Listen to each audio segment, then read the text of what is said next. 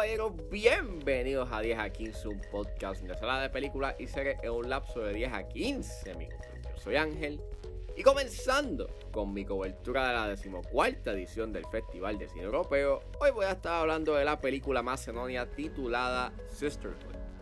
El filme tiene una tanda para el 14 de noviembre a las 9 y 15 en el cine de Fine Arts Miramar, así que setback, relax, que 10 a 15 acaba de comenzar.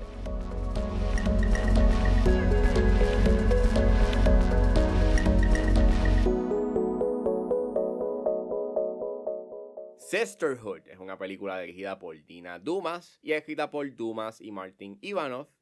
Y el elenco lo compone Antonilla Velazel Koska, Mia Hiraut, Marilla Jansevska y Hanis Bagashov y trata sobre la amistad de dos adolescentes que se ve amenazada desde el momento en el que tienen que enfrentarse a las repercusiones amargas acerca de su comportamiento manipulativo.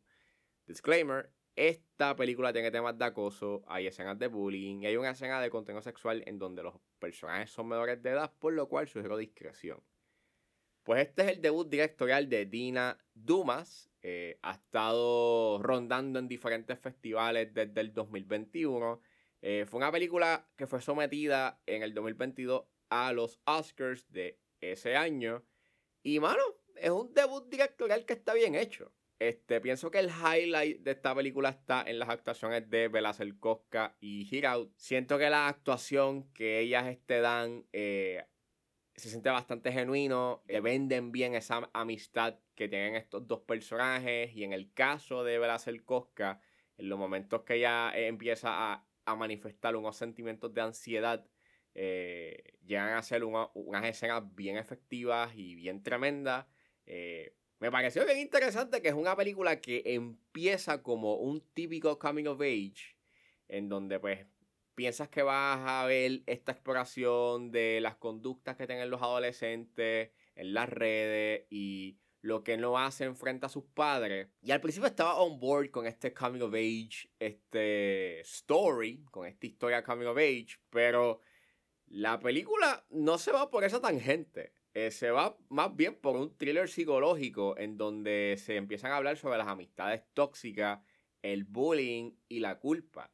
Y creo que la manera en cómo presenta esa, esa, esos temas y esa disolución de esa amistad es bastante siniestra y en verdad llega a ser bastante efectivo y tenso. Pienso que la fotografía eh, gran parte ayuda a venderte esa tensión y, adentrarte a la psiquis, a el personaje de Belacer Cosca.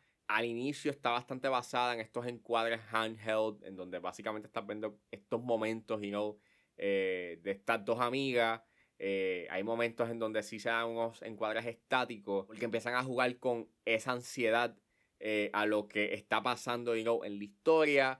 Eh, hay unos encuadres que se dan bajo el agua que están bien logrados, no solamente se ven hermosos, pero también puntualizan a ese sentido de culpa y ansiedad que está teniendo el personaje de Belacer Cosca.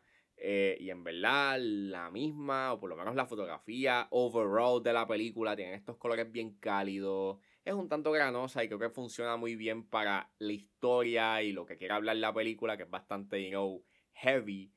Y, mano, hasta inclusive hay unos momentos en donde la película este, está grabada y a través de teléfonos que también se ve bien.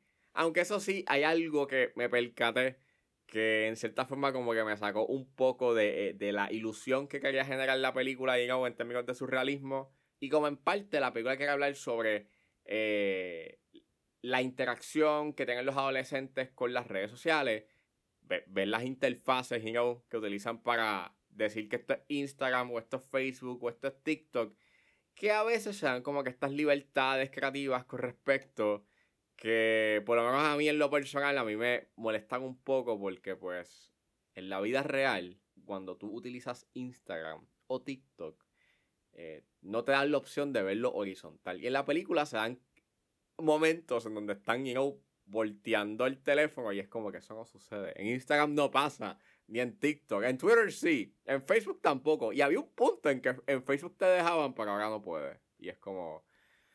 Mm, ya. Es, un tanto annoying. Al igual que hay una escena en la cual este, se nota que estaban utilizando Filmic Pro que es una aplicación que te permite sacarle más provecho a la cámara de tu teléfono.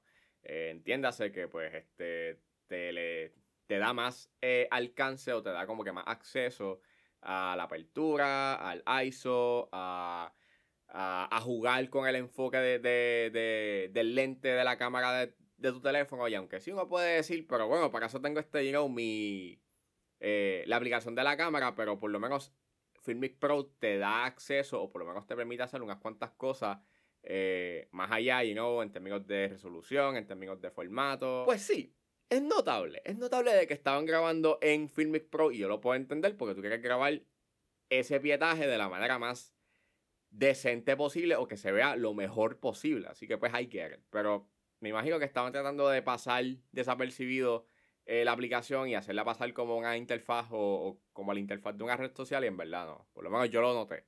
Sí diría que la manera en cómo hablan sobre las redes sociales es un tanto superficial.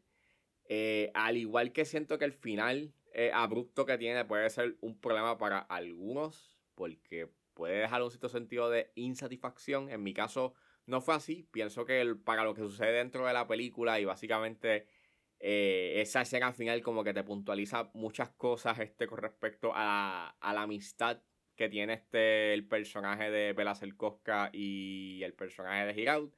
Eh, pienso que le dado un buen cierre. Pero sí diría que mi issue con el final está en que hay una situación que se da que es bastante heavy. Y pienso que es un tanto cuestionable porque si hubiese desencadenado de, de otra forma hubiese sido mucho mejor. Porque en parte hasta les resta un poco al aspecto realista y genuino que quería como que eh, tratar de emular la película. Pero fuera de eso, ¿verdad? Pienso que Sisterhood este, hace una muy buena exploración con respecto a las, a las amistades tóxicas y al bullying. Y pienso de que la manera en cómo lo trabaja y gracias a las actuaciones de Bela Selkowska y Giraud, en verdad, pues hace que sea una película bastante efectiva y overall se convierte como que en un buen debut directorial para Dina Dumas. Así que estoy bastante pompeado para lo próximo que ella haga.